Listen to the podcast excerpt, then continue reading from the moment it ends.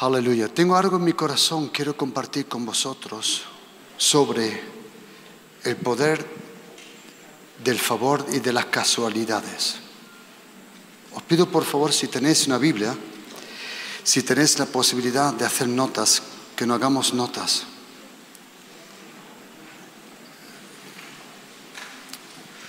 Cuando nosotros leemos la Biblia, queridos, y te recomiendo que leas todos los días la Biblia y que le pides al Señor que Él te dé esa hambre, que dice Amós 8, versículo 11, dice que el Señor va a derramar sobre España, México, sobre todo el mundo. Hay una promesa que dice el profeta Amós 8, versículo 11. Vendrán días, dice el Señor, donde derramaré hambre, enviaré hambre, no hambre de pan, ni hambre ni sed de agua, sino hambre de oír la palabra de Dios. Y te recomiendo que leas todos los días un poquito en la Biblia y siempre que, que se te vaya la ganas de leer la Biblia, pídele al Señor que te ayude. El Señor no espera de ti nada de tus propias fuerzas. ¿De acuerdo, queridos? Siempre, siempre el Señor te lo quiere dar. Todo lo que Él espera es lo que Él te ha dado. Él nunca espera de ti nada que Él no te lo regale primero. ¿Ok? Cuando uno lee la Biblia, cuando uno lee la Biblia, uno empieza a leer. Y yo recomiendo que leáis la Biblia, no empezando en Génesis, empieza a leer la Biblia en el libro de Mateo, Marcos, Lucas y Juan. ¿Por qué? Porque el Nuevo Testamento es la luz del Antiguo Testamento.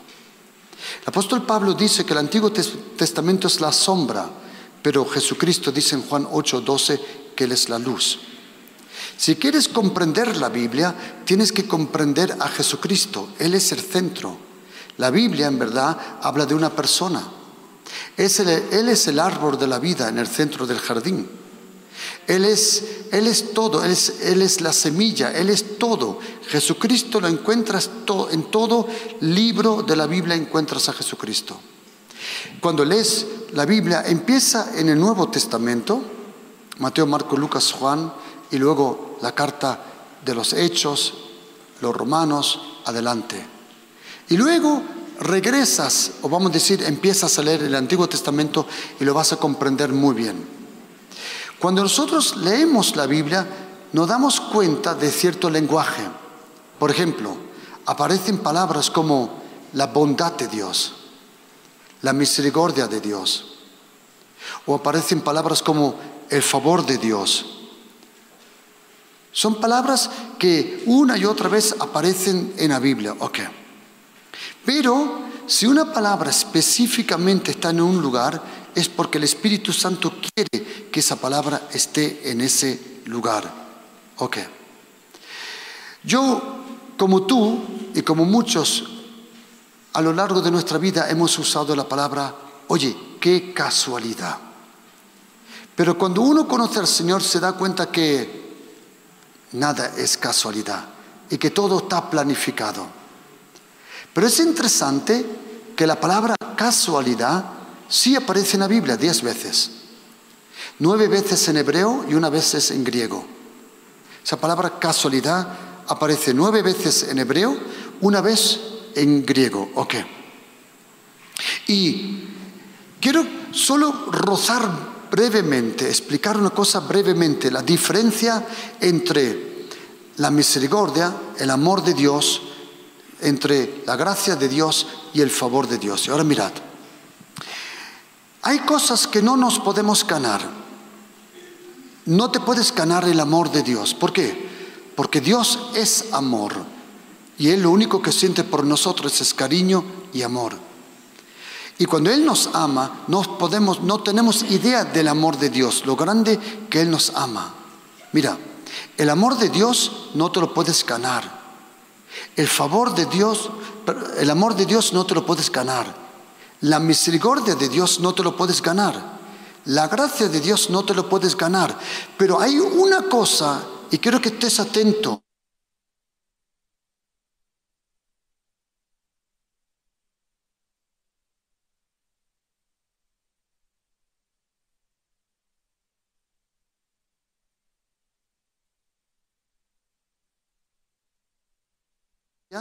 En el Antiguo Testamento se llama Geset. Geset. Lo puedes pronunciar mientras no has comido. Geset. Te trae de la comida ni se te ocurre pronunciar esa palabra. Digo de aquí, de aquí, de aquí sale. Mira, di conmigo. Geset. De aquí sale. Geset. Ok. Eso es en el Antiguo Testamento. En el Nuevo Testamento también esa palabra no la pronuncies detrás de la comida, se llama charis, que es la gracia. Ok. Primero, Dios el Padre, Él nos ama, Él siente misericordia, Él es bueno con nosotros y Él derrama gracia. Pero ¿qué es el favor de Dios? Para eso primero tenemos que saber o mirar qué es la gracia de Dios. La gracia de Dios es tan impresionante que la gracia de Dios, cuando aparece en el Nuevo Testamento, de repente ya no dice tanto la gracia de Dios, sino la gracia de Dios se convirtió en la gracia de Jesucristo. Yo no sé si tú usaste la ropa de tu hermano y te la pusiste tantas veces que de repente ya no era de tu hermano, sino tuya. ¿Quién conoce eso? Era de tu hermano, pero tú te la pusiste tantas veces que ya era tuya.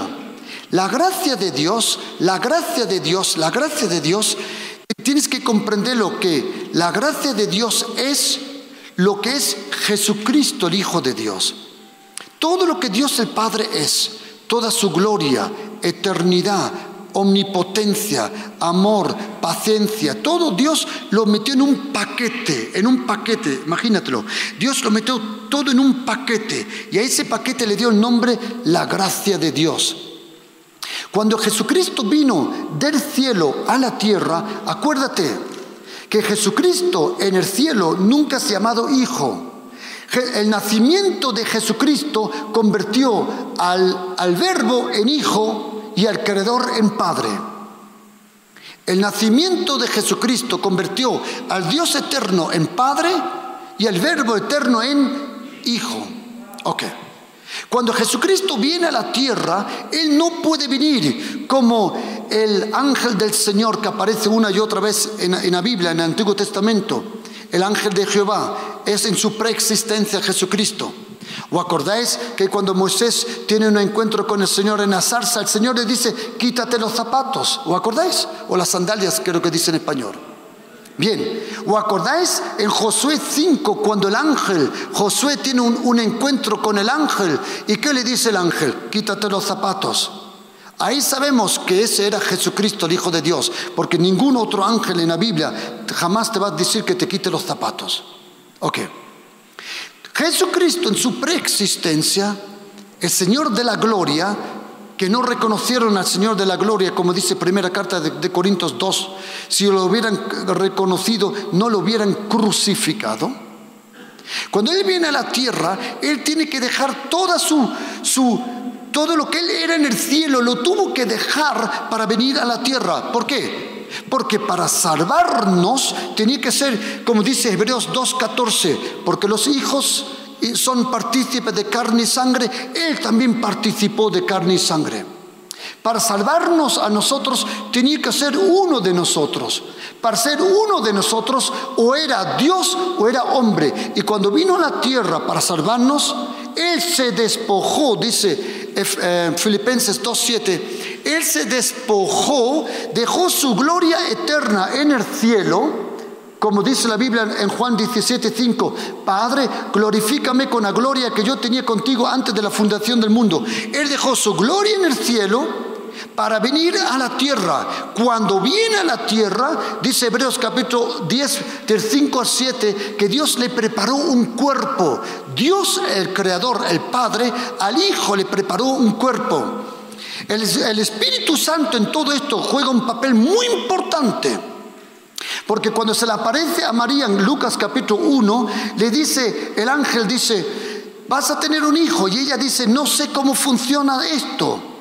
Y dice el ángel, no te preocupes, dice en Lucas 1.35, porque la sombra del Espíritu Santo te arrodeará. El Espíritu Santo es la sombra del Salmo 91. El que habita al abrigo del Altísimo morará bajo la sombra del Omnipotente. Atención, Jesucristo es la luz de Dios, el Espíritu Santo es la sombra de Dios.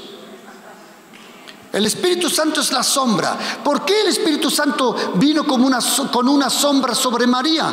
Porque en esa sombra había algo escondido, que era la semilla eterna que iba a convertir. El verbo se hizo carne, dice Juan 1.14. Y dice Juan 1.14, el verbo se hizo carne y vimos la gloria. ¿De qué gloria era? No del Hijo, sino la gloria y la gracia del Padre.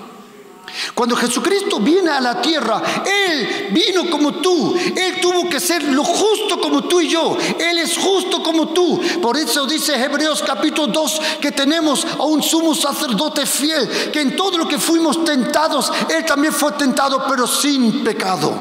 Jesucristo pasó todo. Acordaros una cosa, Adán nunca fue bebé. Adán nunca fue adolescente, creo que se dice en español. Adán apareció y ¡pum! Ahí estaba. Pero Jesucristo hizo todo el transcurso de ser humano. ¿Por qué? Para poder salvar a todo ser humano.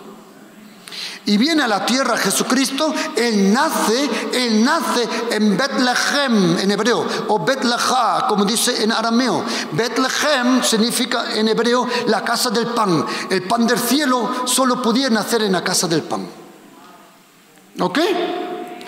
Y cuando él viene a Betlehem, cuando él viene a Betlehem, él nace en Belén, pero él, él, es hombre, él es hombre, completamente hombre, él es hombre, completamente hombre, completamente hombre. Por eso Satanás no estuvo seguro. Cuando tú lo lees en griego, en Mateo 4, Lucas 4, si tú eres el Hijo de Dios, él no estaba seguro. Lo único que le puso nervioso al diablo era, ¿por qué todavía no has pecado? Eso es lo que es los demonios, los demonios cuando tenían un encuentro con Jesucristo, no decían tú eres el ungido de Dios, no, no, ellos decían tú eres el santo de Dios porque no hemos conseguido pincharte con el aguijón amargo del pecado.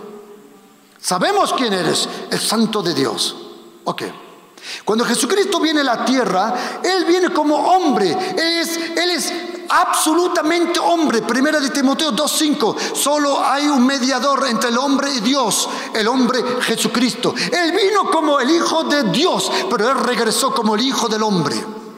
82 veces Jesucristo se autopronuncia el, el Ba Adama o Ber Enash en hebreo, en arameo, el hijo del barro rojo. Y Jesucristo viene a la tierra como el Hijo del Hombre. Ok, Él vive esa vida perfecta, esa vida perfecta, esa vida que cualificaba a Jesucristo a recibir todas las promesas de Dios. Dios el Padre prometió, prometió cosas preciosas, pero nadie las pudo recoger porque todos pecamos. Y al pecar, entre el Dios creador y la creación había un abismo, una distancia. Y porque nosotros no nos pudimos acercar a Él, Él se acercó tan cerca que su nombre es Emmanuel, Dios con nosotros.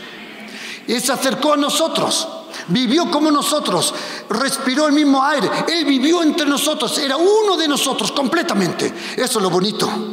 Por eso cuando tú le dices, tú no puedes decirle, Señor, tú estás ahí en el cielo, tú qué sabes de tentaciones, tú no sabes lo que yo estoy pasando. Y Él te dice, hijo, yo era como tú, yo lo pasé, yo lo vencé y tú vencerás también porque yo te voy a ayudar a hacer esto. ¿Había oído? Mira, no, no, no, no, no. Attention, please. Jesucristo viene a la tierra y cuando Él viene a la tierra, Él tenía los mismos recursos que tú y yo. Dios el Padre envió, hay una película muy interesante de los Green Berets, de los grupos especiales americanos, y es seis soldados que saltaron sobre Colombia para rescatar a una mujer que habían, ¿cómo se llama? Secuestrado. ¿Sabes lo que hicieron? Para que nadie se dé cuenta, enviaron dos aviones. En un avión enviaron un contenedor y el contenedor lo dejaron de mucha altura bajar. en un paracaídas. Y en ese contenedor había medicina, habían armas, habían teléfonos, había toda la comunicación. Y el segundo avión, más alto, saltaron los seis Green, los Green Berets, seis de ellos, con máscaras de oxígeno. Pero al saltar tan alto no podían llevar nada. No llevaban ningún armamento, solo las botellas de oxígeno. Y lo primero que hicieron cuando ellos llegaron a la selva, buscaron el contenedor, porque en el contenedor estaba todo lo que ellos necesitaron. Dios envió también un contenedor a esta tierra antes que su hijo viniera. Él, escondió en todo en este contenedor la palabra de Dios. En la palabra de Dios estaba el poder, la luz, la presencia, el reino, toda la autoridad estaba ahí. Y Jesucristo lo primero que hizo cuando vino a la tierra fue la sinagoga según su costumbre. Él absorbió de la palabra, absorbió de la palabra su identidad. Queridos, atención, tendrás solo tanta autoridad como tienes identidad. Hay tres cosas, escríbetelo. No, no confundas estas tres cosas. Atención. Identidad, o mejor dicho, intimidad, identidad, autoridad. Escríbete esa, esa, esa orden. Intimidad, identidad, autoridad. La intimidad con Dios te da una nueva identidad y esa identidad te da autoridad. Si no tienes identidad, el diablo se dará cuenta. Los perros pueden oler cuando un hombre tiene miedo. Y los demonios también se dan cuenta. Lo que me preocupa en esta pandemia es esto. Hay una cosa que me preocupa en esta pandemia, que ahora Satanás y los demonios saben dónde verdaderamente hay fe. Hay tantos tontos que han dicho tantos comentarios tan bobadas de la segunda venida de que el fin del mundo, que no, queridos, mi mamá era más sabia que muchos de nosotros. Cuando la luz, dejábamos la luz encendida en una habitación, mi mamá tenía un dicho, decía, el que enciende la luz apaga la luz. ¿Tú tenías también una mamá así? Pues te digo una cosa, el que encendió la luz en este planeta, Él apagará la luz. Ninguna bomba atómica, ningún virus. Si Dios encendió la luz, Dios apaga la luz. Él es el único que la apaga. Y cuando viene Jesucristo a la tierra, Él vive de la palabra, Él vive de la palabra, Él vive de la palabra, Él es la palabra, Él predica la palabra. Y su vida es la vida perfecta. Cuando Él muere, cuando Él muere, cuando Él muere, el justo por lo injusto, cuando Él resucita, Él puede ir al Padre, porque Él no pecó. Y el Padre entonces se pone de pie en el cielo y dice, yo declaro a partir de ahora que el nombre que está sobre todos los nombres es el nombre de mi Hijo Jesucristo, para que en su nombre se doble toda rodilla de los que están en el cielo y en la tierra y debajo de la tierra. Y toda lengua confiese, Jesucristo es Señor para la gloria de Dios el Padre. Y Jesucristo recibió todo el poder del cielo en la tierra. Y cuando Él recibió todo, Él lo repartió todo, tanto que tú y yo ahora podemos ser justos por su gracia, santos por su gracia. Y ahora tú y yo, según segunda carta de Corintios 1, versículo 20, tenemos el derecho de recibir todas las promesas de Dios en Cristo Jesús son sí y amén. ¿Por qué? Porque tú fueres santo, no, porque Él era santo. Porque eras tú justo, no, porque Él era justo. Todas las promesas de Dios para los que le siguen a Jesucristo son sí y amén. Ok. Y cuando uno lee la Biblia, lee sobre la bondad de Dios. Dios es bueno. Dios es bueno. Dios es bueno. Dios es bueno. Dios es bueno. Dios es bueno. Dios es bueno. Como dice Salmo 119 a partir del versículo 63, 64, 65, Dios es bueno y todo lo que hace es bueno. Eh, ah, Él tiene misericordia. Es interesante que una de las palabras misericordia en griego, el emusin, hay otra que se llama splangnitsomai. También solo pronuncia eso antes de comer. Splangnitsomai. Y splangnitsomai significa las tripas se te dan la vuelta. El amor se siente en el corazón, la misericordia aquí. Porque es toda tu vida interior se da la vuelta cuando ves a un niño muriéndose de hambre. Eso es tener compasión. Compasión no es compasión intelectual, es compasión que te completamente te coge. Pero luego hay una cosa que se llama la gracia, que es la vida de Jesucristo. Y esa gracia, cuando Él se va al cielo, arriba no la necesita. Porque la gracia, Pablo tuvo razón, la gracia solo se perfecciona en los débiles.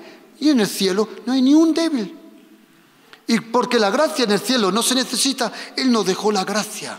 La envió por el Espíritu Santo. Y el Espíritu Santo, llamado el Espíritu de la gracia, Él reparte la gracia. Más, Él convierte la gracia en nuestra herencia. Hechos 20, versículo 32. Y ahora, hermanos, os encomiendo a Dios y a la palabra de su gracia. ¿Dónde está la gracia? En dos lugares, en su presencia y en su palabra. Tú eres empapado con su gracia cuando entras a la presencia y tú, tú recibes su gracia cuando la proclamas. Tienes que proclamar, proclamar la gracia de Dios. Y dice, 1 de Pedro 3, versículo 7, dice que las mujeres son coherederas de la gracia. Las mujeres son, mira, las mujeres son, las mujeres ahora por la gracia pueden, pueden acercarse a Dios como un sacerdote, como dice Apocalipsis 1, versículo 5, que fuimos lavados con la sangre de Jesucristo y fuimos hechos sacerdotes. ¿De quién habla? De hombre y mujer. Porque Pablo dice que en Cristo Jesús no existe ni griego ni romano, ni escrito ni bárbaro, ni hombre ni mujer, sino solo una nueva criatura. ¿Ok, queridos? Y esa gracia, él, él te da la gracia. Más te voy a decir una cosa, la gracia actuó en tu vida sin que tú lo sepas, porque la gracia no te pide permiso, la gracia ya actuó. Si tú crees en Jesucristo es por la gracia. La gracia te encaminó. La gracia, la gracia, la gracia de Dios es impresionante. Pero hay otra cosa que se llama el favor de Dios. Y el favor de Dios es una cosa interesante, que si lo lees en el Antiguo Testamento, dice siempre, tuvo favor delante de los ojos del faraón, tuvo favor delante de los ojos de Butifa. Favor parece ser, atención, que es que aquellos que viven en la gracia y hacen las cosas bien, Dios, la única forma de hacer una diferencia entre los que le sirven y no les sirven, Malaquías 3:18, es el favor. El favor de Dios es algo impresionante. Atención, el favor de Dios es impresionante. El favor de Dios hace en un segundo lo que miles de años tú no podías alcanzar solo. El favor de Dios te deja encontrarte con la persona adecuada. El favor de Dios te deja tocar la puerta que tú siempre estabas buscando. El favor de Dios es impresionante. El favor de Dios es cuando Él dice, a este sí y a este no. Tremendo. ¿Cómo se puede ganar uno el favor de Dios? Otra vez, ¿se puede ganar uno el amor de Dios? No. ¿Se puede ganar uno la misericordia de Dios? No. ¿Se puede ganar uno la gracia de Dios? No. El favor es algo, Malaquías 1, versículo 9 dice, ahora pues orad por el favor de Dios. Es Dios el Padre que te anima. Ora por el favor de Dios. ¿Por qué? Porque lo necesitas. El favor de Dios se necesita. En Proverbios 22, versículo 1 dice que el favor de Dios vale más que el oro y la plata. El favor de Dios puede lo que dinero no puede. El favor de Dios es impresionante. El favor de Dios, el favor de Dios te deja que tú por la mañana despiertes como esclavo en la cárcel, pero por la tarde te acuestes como príncipe de Egipto. Y dice Salmo 103, Él te corona con favores. El favor de Dios viene sobre, viene como como recompensa de tu relación con Dios. Mira, queridos, otra vez, la gracia de Dios está con todos, pero mi pregunta es esta, ¿nunca has leído que dice la Biblia que nadie reciba la gracia de Dios en vano? Tremendo que sí. Vale, y cuando tú recibes la gracia y vives, y tú, tú vives bajo la gracia, mira, querido, mira para acá, la gracia que tú no le das a otros es la gracia que es en vano. Si Dios me... Pastor, ¿cómo puedo ser yo pastor de una iglesia? Muy fácil. Trata a la gente como Jesucristo te trata.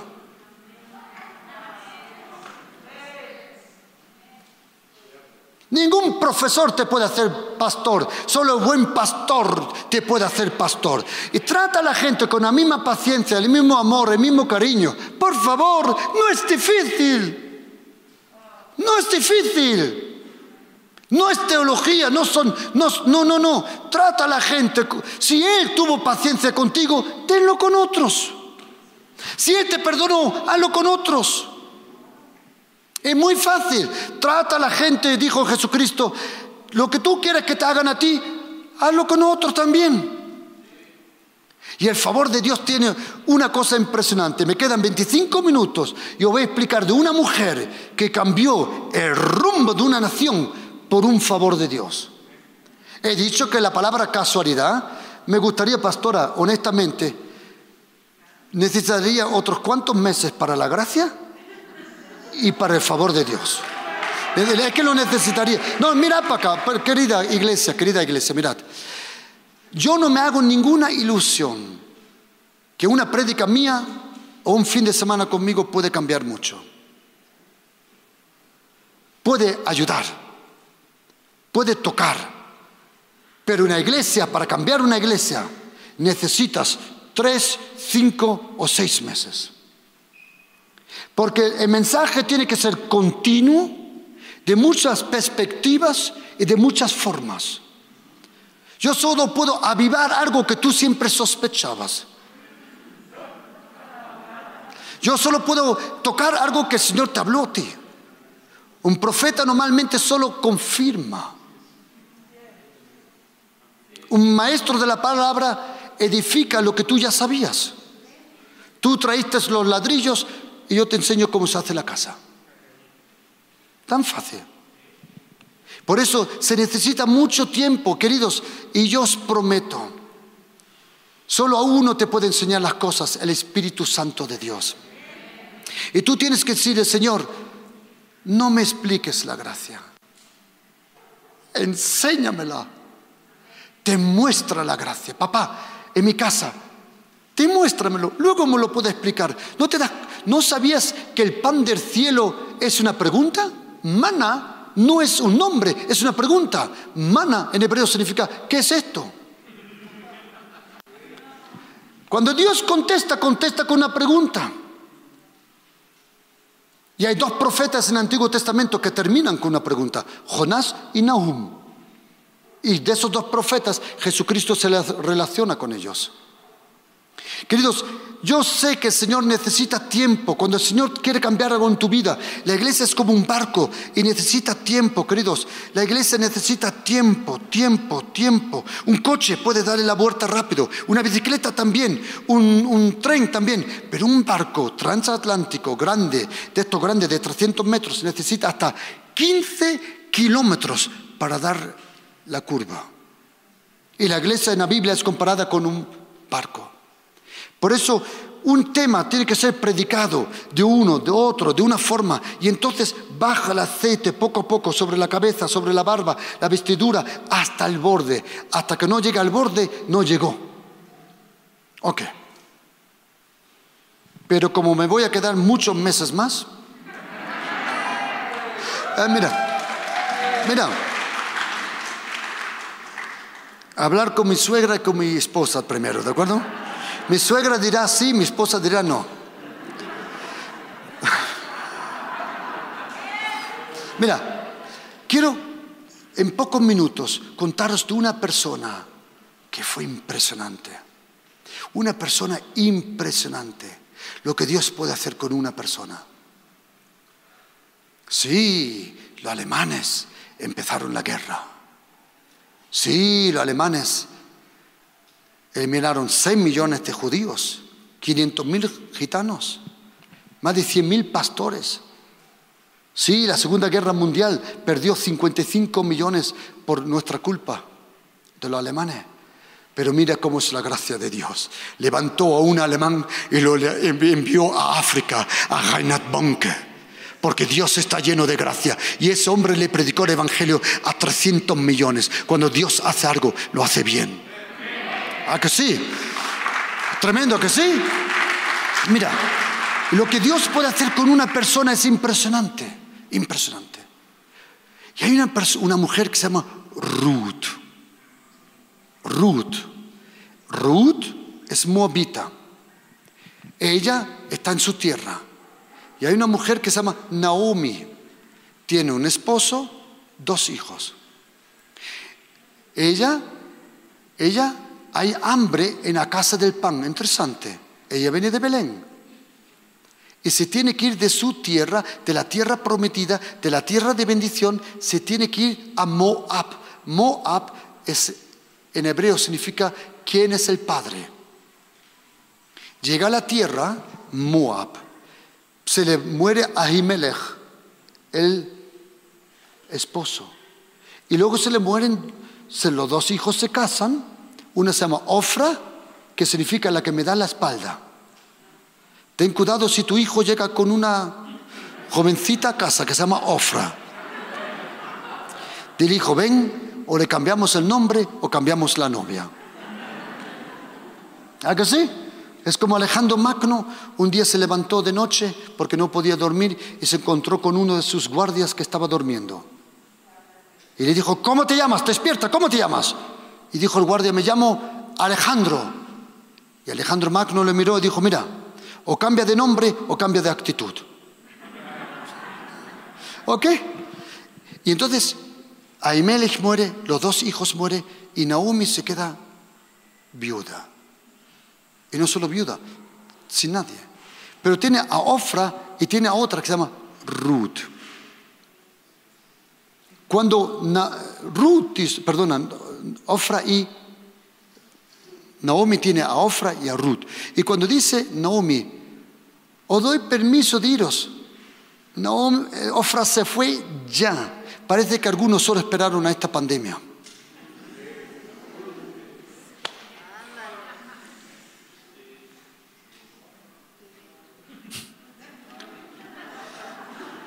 Solo esperaron el permiso de... Solo esperaron a esta... Le vino esto de... Como se dice en Andalucía. Muy bien. Y se fueron. Pero Ruth dice, no, no, tu Dios será mi Dios. Y yo me quedo contigo. Y dice la Biblia, por favor, por favor, esto es increíble que Ruth y Naomi regresen a Bethlehem, a la casa del pan. Porque dice la Biblia que Dios bendició a Belén. Entonces Ruth y Naomi oyen en Moab que Dios bendijo a Belén. Y dicen, regresamos. Queridos, subime una cosa, un secreto. Siempre que Dios bendice a uno, a lo mejor le está bendiciendo a él porque te está hablando a ti. Lo que te está diciendo es esto. Si lo, estoy, si lo hago por Él, también lo puedo hacer por ti. Algunas veces el Señor bendice a una persona para hablarnos a nosotros. Porque la bendición atrae, ¿es verdad? ¿Sí o no? Y ellos son atraídos de nuevo a Belén. Ruth y Naomi se van a Belén. Cuando llegan a Belén, dice el capítulo 2, versículo 2, no sé si lo puede poner aquí, en español, no sé, a ver, Ruth 2, versículo 2. A ver, voy a abrir Ruth. A ver, mm, Apocalipsis.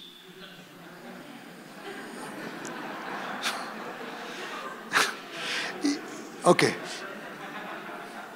¿Ah? Y dice, y la moabita, y Ruth, la moabita, dijo a Noemi, te ruego que me dejes ir al campo y recogeré espigas en, posta aquellos cuyos ojos hallaré gracia. En hebreo, favor. Escribe favor. Porque el, favor siempre está debajo de los ojos. Por favor, siempre que aparece favor, lo he dicho, ¿os acordáis? Que siempre aparece con bajo los ojos, ¿os acordáis? Y dice, hallaré favor bajo sus ojos. Y ella dijo, hija, ve, y dice versículo 3, fue pues llegando y espigó en el campo en pos de los segadores. ¿Y qué dice en español? Y aconteció, ¿no? ¿Lo dice en español? Es la primera vez que aparece la, la palabra y por casualidad llegó al campo de Boas. Y ahora mirad, queridos, claro, alguien me dirá, no, pastor, casualidad no existe. Mira, queridos, atención. Si existe en la Biblia, existe.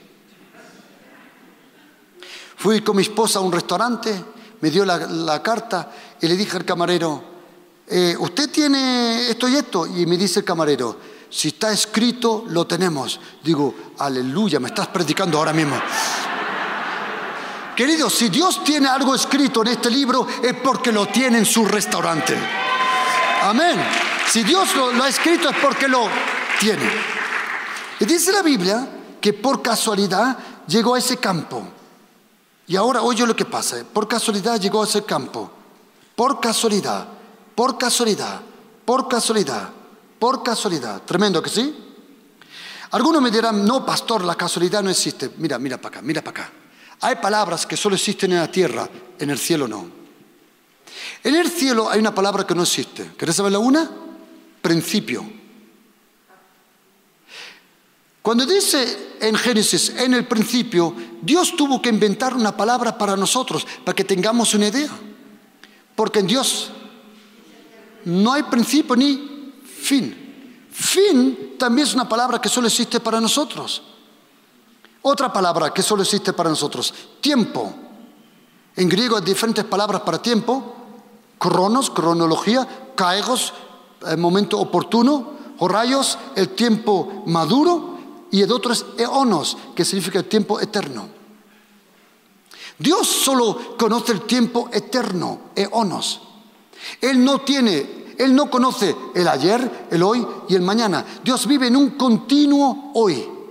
Por eso, delante de Dios, en este momento, su hijo es crucificado, Moisés pasa por el mar rojo, Abraham sube para arriba para sacrificar. Por eso Él te puede sanar de las enfermedades de tu ayer, porque tú ayer, tú ayer, tú ayer, para Él es su hoy. Por eso te puede sanar instantáneamente de todas las heridas. Y dice, casualidad. Casualidad es cuando Dios organiza y el hombre dice, uy, qué casualidad. Y no, ¿Tú nunca te ha pasado eso? Mi vida está llena de casualidades, que sé que no son casualidades, que es la voluntad de Dios, pero a mí me parece siempre como... ¿Por qué? Porque casualidad tiene este efecto, ¿querés oírlo? Sorpresa. Algo te pasa, dice, qué casualidad. En la, radio me llamó una mujer de Venezuela que se había escapado de Venezuela porque se había peleado con la familia, ahora había oído la radio, se había convertido, se había arrepentido y me dijo en la, llamada, pastor, ¿cuánto me gustaría decirle a mi hermano que le dije que odiaba, cuánto me gustaría decirle que, le, que le amo y le perdono? Digo, por vete, dice, pastor, no puedo. No tengo pasaporte, estoy aquí, no puedo regresar. Dice, ¿cuánto me gustaría pedirle perdón a mi hermano? Semanas después, esta mujer en Madrid, que hay 6 millones de habitantes, coge el metro y sale en una parada que nunca sale porque dijo, voy a dar una vuelta por la Plaza del Sol, la Puerta del Sol en, en Madrid. Sale del metro, sube las escaleras y su hermano baja bajando las escaleras. ¿Cómo ella le llamó? Pero tú y yo sabemos que no era casualidad, que Dios había oído su oración. Por eso es, la casualidad es cuando nosotros nos quedamos sorprendidos de la omnipotencia de Dios. ¡Qué casualidad! ¿A que sí? Por eso le digo a mi esposa, dale a Dios gracias que me encontraste por una casualidad. Y le digo, ¿le has dado ya a Dios gracias hoy que estás conmigo? Porque para encontrarme eso era una casualidad. ¿A que sí? Mira, mira, Ruth por casualidad, y por favor, lo termino porque es comprimido. Ella llega a ese campo y recoge espigas. Pero como encontró favor bajo los ojos. Cuando Boas, que no está casado, atención, Boas, que no está cansado y ve a Gina Lolo Brigida allí trabajando. ¿Quién de vosotros conoce a Gina Lolo Brigida todavía? A ver, todos los dinosaurios, levantad la mano todos. Los jóvenes hoy no conocen, no, no sé, dime un nombre de una joven de, cuando, cuando, cuando... ¿Quién conoce a Gina Lolo Brigida? Levántalo. ¿Quién no lo conoce?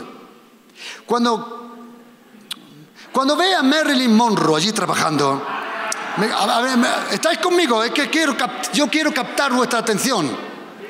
Cuando viene Marilyn Monroe, el que no está casado, porque Dios nunca le dejó encontrar una esposa,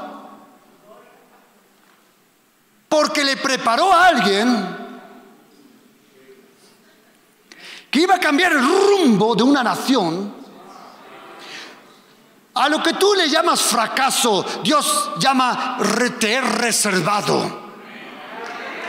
Te he reservado para algo.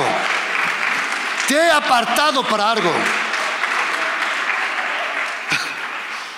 Y Merlin Monroe empieza a recoger, como dice en español, me lo he escrito porque lo sé en español, espigas, pero como cayó en, favor, a ver, ¿me comprendéis, sí o no? ¿Sí o no? Ah, pastor, yo, a mí no me importa qué mujer viene, Dios es igual que mujer, yo quiero algo, no me importa que Dios, no, te, no me importa como la mujer, yo te pido algo. Ten cuidado lo que oras, porque tres semanas después entra alguien a la iglesia.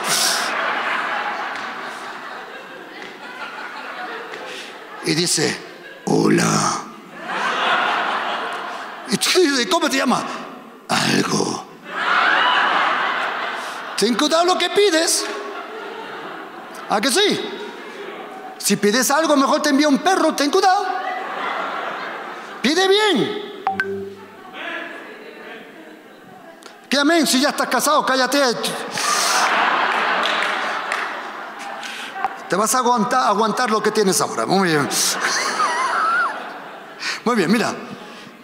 Primero espigas. Atención, primero espigas. Luego cavillas, creo que se llama en español. Luego manojos y luego una efa de cebada, también dicho en español. ¿O habéis dado una cosa cuenta? Que Dios no te lo da todo de repente. Mira para acá, mira para acá. Solo si eres fiel en lo poco, Él te da más. Lucas 16, versículo 10. El que es fiel en lo poco, Dios le da más. Dime un secreto, pero no me digas, no le digas al Señor que yo te lo he dicho, no seas chivato, te lo voy a decir. Mira, siempre que le pidas cosas grandes a Dios, mira para acá, Él te da algo pequeño para ver con qué corazón lo haces. Otra vez, otra vez. Siempre que le pides algo grande, Él ya lo tiene, pero quiere ver si tienes el carácter necesario. Acuérdate de esto. Dios el Padre nos bendice siempre conforme a nuestro carácter y madurez. Tú nunca le darías el coche a tu hijo menor. Tú esperas a que sea mayor, ¿a que sí? Por eso, las bendiciones en nuestra vida son el testimonio de nuestro crecimiento. Y Dios el Padre siempre contesta tus oraciones de tres formas. Siempre que le pides, Él te contesta de tres formas. O Él te dice sí, o Él te dice no, o Él te dice todavía no. Y entonces, mira cómo dice, mira, primero espigas. Si tú eres fiel con las espigas, el Señor te puede dar las cabillas, cuando eres fiel con las cabillas, te da los manojos. Cuando eres fiel con los manojos, te da la cebada. Pero eso no fue el fin, queridos. Ahora viene el colmo, ahora viene el colmo. Como Boaz es mayor, y es mayor, y es mayor, y no tan mayor, y está solo, es que lo estoy, intentando de explicar de una forma cristiana, lo estoy intentando explicar. Cuando él es hombre y es solo y ve a Merlin, ella Primero, él se fijó en ella por su fidelidad con su nuera, por su humildad, por su continuidad.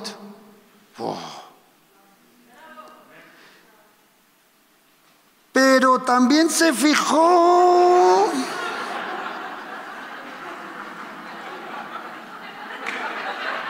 No sé cómo explicarlo. Te voy a explicar cómo yo encontré a mi esposa. Serio. Yo llegué del servicio militar, me dijeron, hay una fiesta. ¿Hay una fiesta? Sí, pero tú, tú no estás invitado. Digo, yo no necesito invitación. Y fui a la fiesta. Y era la fiesta de mi esposa. Y bajé las escaleras para abajo. Dios, qué guapo era yo, con un traje así gris. Los pelos, es perfecto.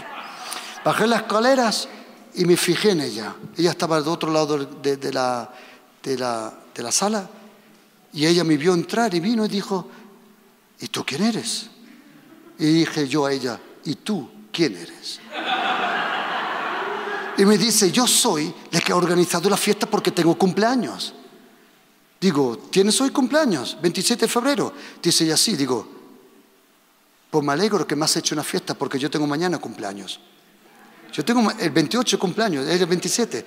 Y dijo, te agradezco que me has hecho una fiesta. Y me dijo, ¿y tú qué pájaro tan raro eres? Dice, nadie te ha invitado. ¿Querés saber una cosa? Cuando yo vi a mi esposa, yo sabía que era la mía. Yo, sabía, esa es mi esposa. Existe el amor a primera vista. Por eso ten cuidado con la segunda. La primera mujer siempre de Dios, la segunda es del diablo. Mira los antemonios esto, no me digas que... ¿Sí o no? Eh, no me voy a meter en esto, ya algún día, ya algún día, mira. Y Boaz, Boaz que no tiene esposa y siempre se preguntó, tenía dinero, tenía campo, tenía prestigio, no tiene esposa, se preguntó, ¿por qué no tengo esposa? Porque Dios le había reservado algo. Viene uno que tenía derecho a comprar el campo y si compra el campo tenía que casarse con, con Ruth, pero Dios tiene planes para que ese no se canse con Ruth, a ese sí le dio una esposa y a ti no. Viene el otro que tiene derecho de comprar el campo, dice, ¿quieres el campo? Dice el otro, claro. Dice, pero si te compras el campo, tienes que casarte con Ruth. Dice, no puedo. No vea, si yo llego con otra mujer a casa, es una palabra profética para algunos de vosotros ahora. Y dice, no, no, dice, si no quieres tú, la compro yo, compro yo el campo. Y por casualidad me llevo también la mujer. Y dice la Biblia que estuvieron de acuerdo y ahora oíme, por favor, ya estoy terminando, por quinta vez. Oíme, queridos, ¿cómo terminó la historia? Quiero que sepas cómo terminó esta historia, que es tremenda esta historia. ¿Cómo terminó la historia? Mira, la historia terminó así. Que Ruth y Boaz se casaron. Ok ayudarme. Primero, ¿qué recogió? Espigas, luego cabillas, luego manojos, luego un efa de cebada. Y ahora el campo era suyo.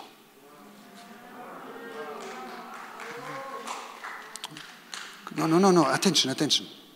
Luego, ta, luego, luego. Aprende, aprende. Cuando haces las cosas bien, y solo cuando haces las cosas bien, vas de gloria en gloria. Cuando haces las cosas bien. Porque tú y yo queremos crecimiento sin transformación y eso no funciona. En cada fase de bendición tienes que permitir el trato del Señor. Permíteles tus espigas cabillas, manojo, cebada, y entonces el campo es tuyo. ¿Y cómo terminó la historia? No, no, no, no, ahora viene, ahora viene el colmo de los colmos. Y Ruth y Boaz tuvieron un hijo que se llamaba Obed. Y Obed tuvo otro hijo que se llama Isai. Y Isai tuvo otro hijo que se llama David. Y ahora oídme lo que dice la Biblia, si estáis conmigo y el hermano me puede ayudar, en Nehemías 13, versículo 1. 13, versículo 1. ¿Lo tenéis? Pastora, ¿puedo bajar?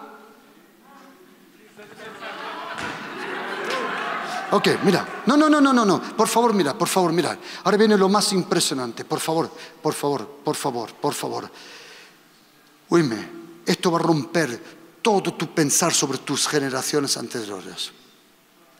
En Nehemías y en el libro de Deuteronomio pone que un moabita no se podía acercar a la congregación de Dios diez generaciones.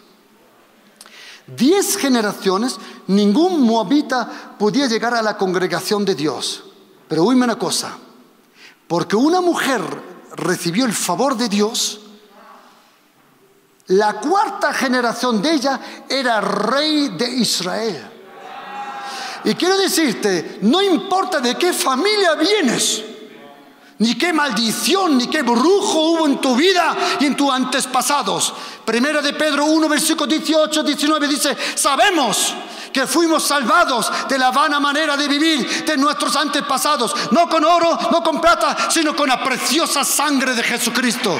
Eres libre, eres libre de todo ese linaje. Tengo una buena noticia, no, mira, mira para acá, no vas a repetir los pecados de tus antepasados. Tú eres una nueva creación. Di conmigo, empezó un nuevo linaje. Dilo, conmigo empezó un nuevo linaje. Dilo, conmigo empezó un nuevo linaje. No bajo, la, no bajo la ley ni bajo el pecado, sino bajo la gracia de Dios. ¿A que sí? Una, una generación de la gracia. Y todo. Y aleluya. Aleluya. ¿Y cómo trajo Dios todo eso? Porque Dios es sabio. Él le había preparado a José el principado, está bien dicho en español, en Egipto. Él le había preparado a Noemi, el rey de Israel. Pero la, la solución estaba en Moab, en una mujer que nadie contaba con ella. Pero tenía que traer esa mujer para acá. Y a José lo tuvo que llevar a Egipto. Si el Señor le dice a José, José, deja a tu papá Jacob. Y deja a tu familia y tus sueños y tu ropa de muchos colores y vete a Egipto. José te hubiera dicho, Egipto, te van a dar, eh, Egipto no voy. Tú lo has pensado, yo no lo he dicho. ¿A que sí? Dios tuvo que obligar a José y a Egipto. Y ahora huime. En Hechos 7 dice que la envidia de los hermanos llevó José a Egipto. ¿Con qué coche has venido para acá? ¿Qué color tiene? ¿Qué modelo? Eh, blanco. ¿Blanco? ¿Qué modelo? Eh, ¿Es una marca de coche o qué es eso? ¿Cómo, cómo se llama eso? Sí, es eh, Coche blanco. ¿Alguien tiene un coche normal con un nombre normal? ¿Cómo ha venido? Un Altima. ¿Un qué? Altima. Altima. No, Dios, Padre, nadie, nadie. Ha venido tú con un Mercedes o un... un- un Mer- ya está. Eso es lo que estaba buscando, un nombre que se conozca en este planeta. No esa marca china. Me dicen, pastor, el virus viene de la China. Digo, el virus no viene de la China. Y yo sé por qué el virus no viene de la China. Porque si hubiera venido de la China, a los tres meses ya no funciona.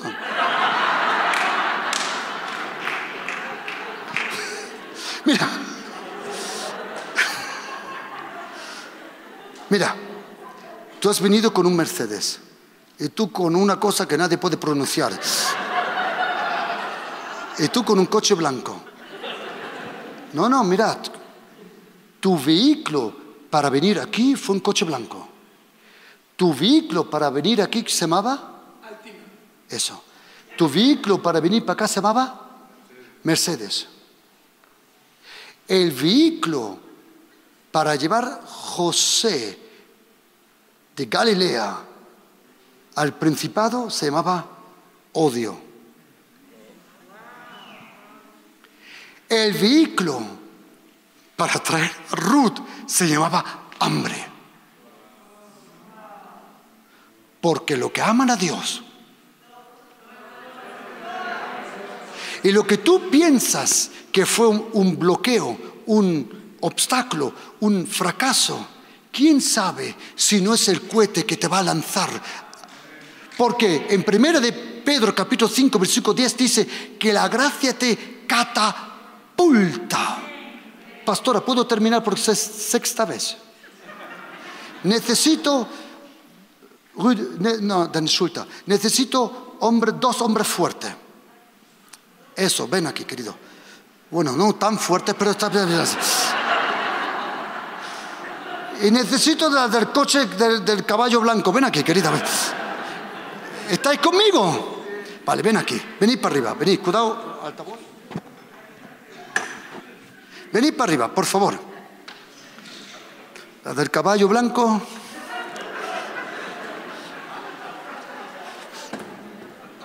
¿Dónde está? ¿Desaparecido? Ah. Ven aquí, querida, siéntate aquí, siéntate aquí, siéntate aquí. No, no, todavía no, espérame, todavía no. Ven aquí, mira, quiero que estés atento a una cosa.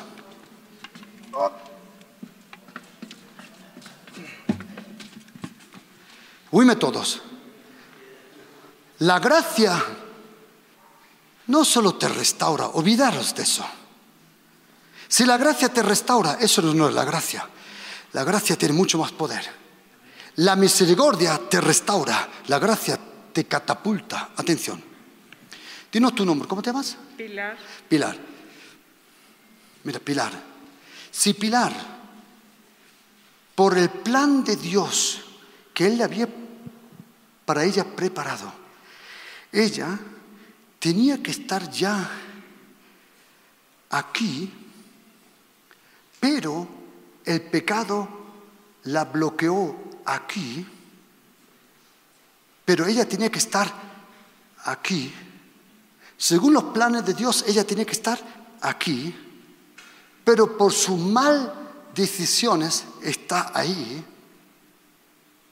Cuando ella ahí se da cuenta que ha pecado y pide a Dios perdón y que le dé la gracia, Dios el Padre la catatizo en griego, la sienta, eh, catatizo, la sienta, la restaura, pero con la gracia, tú coges la silla de ahí y tú coges la silla de Shh, no, no, tranquila. Su- Subirla, no, no, no, no, subirla. ¿Dónde tiene que estar ella? Hasta aquí, ¿no? Venid para acá.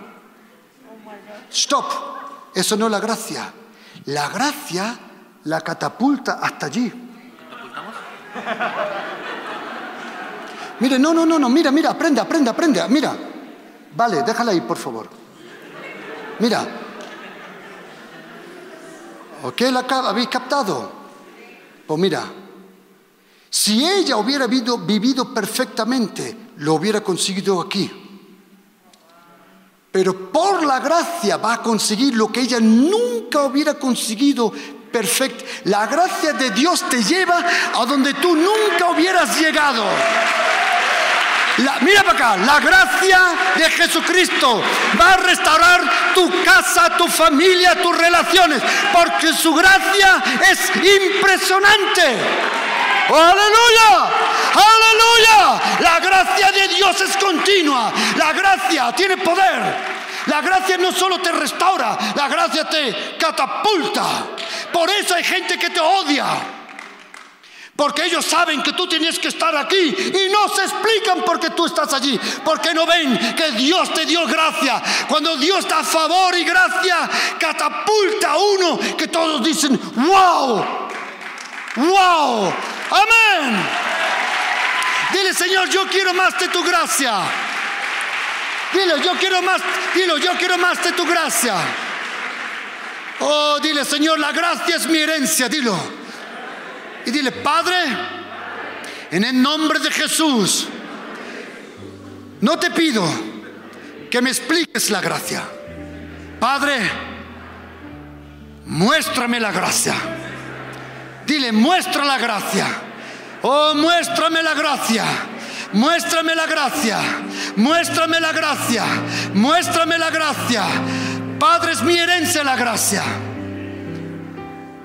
Dile, Padre, te pido que tú demuestres en los días venideros, semanas venideras, tiempos venideros.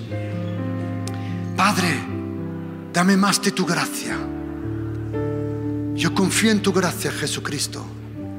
Yo confío. Yo confío.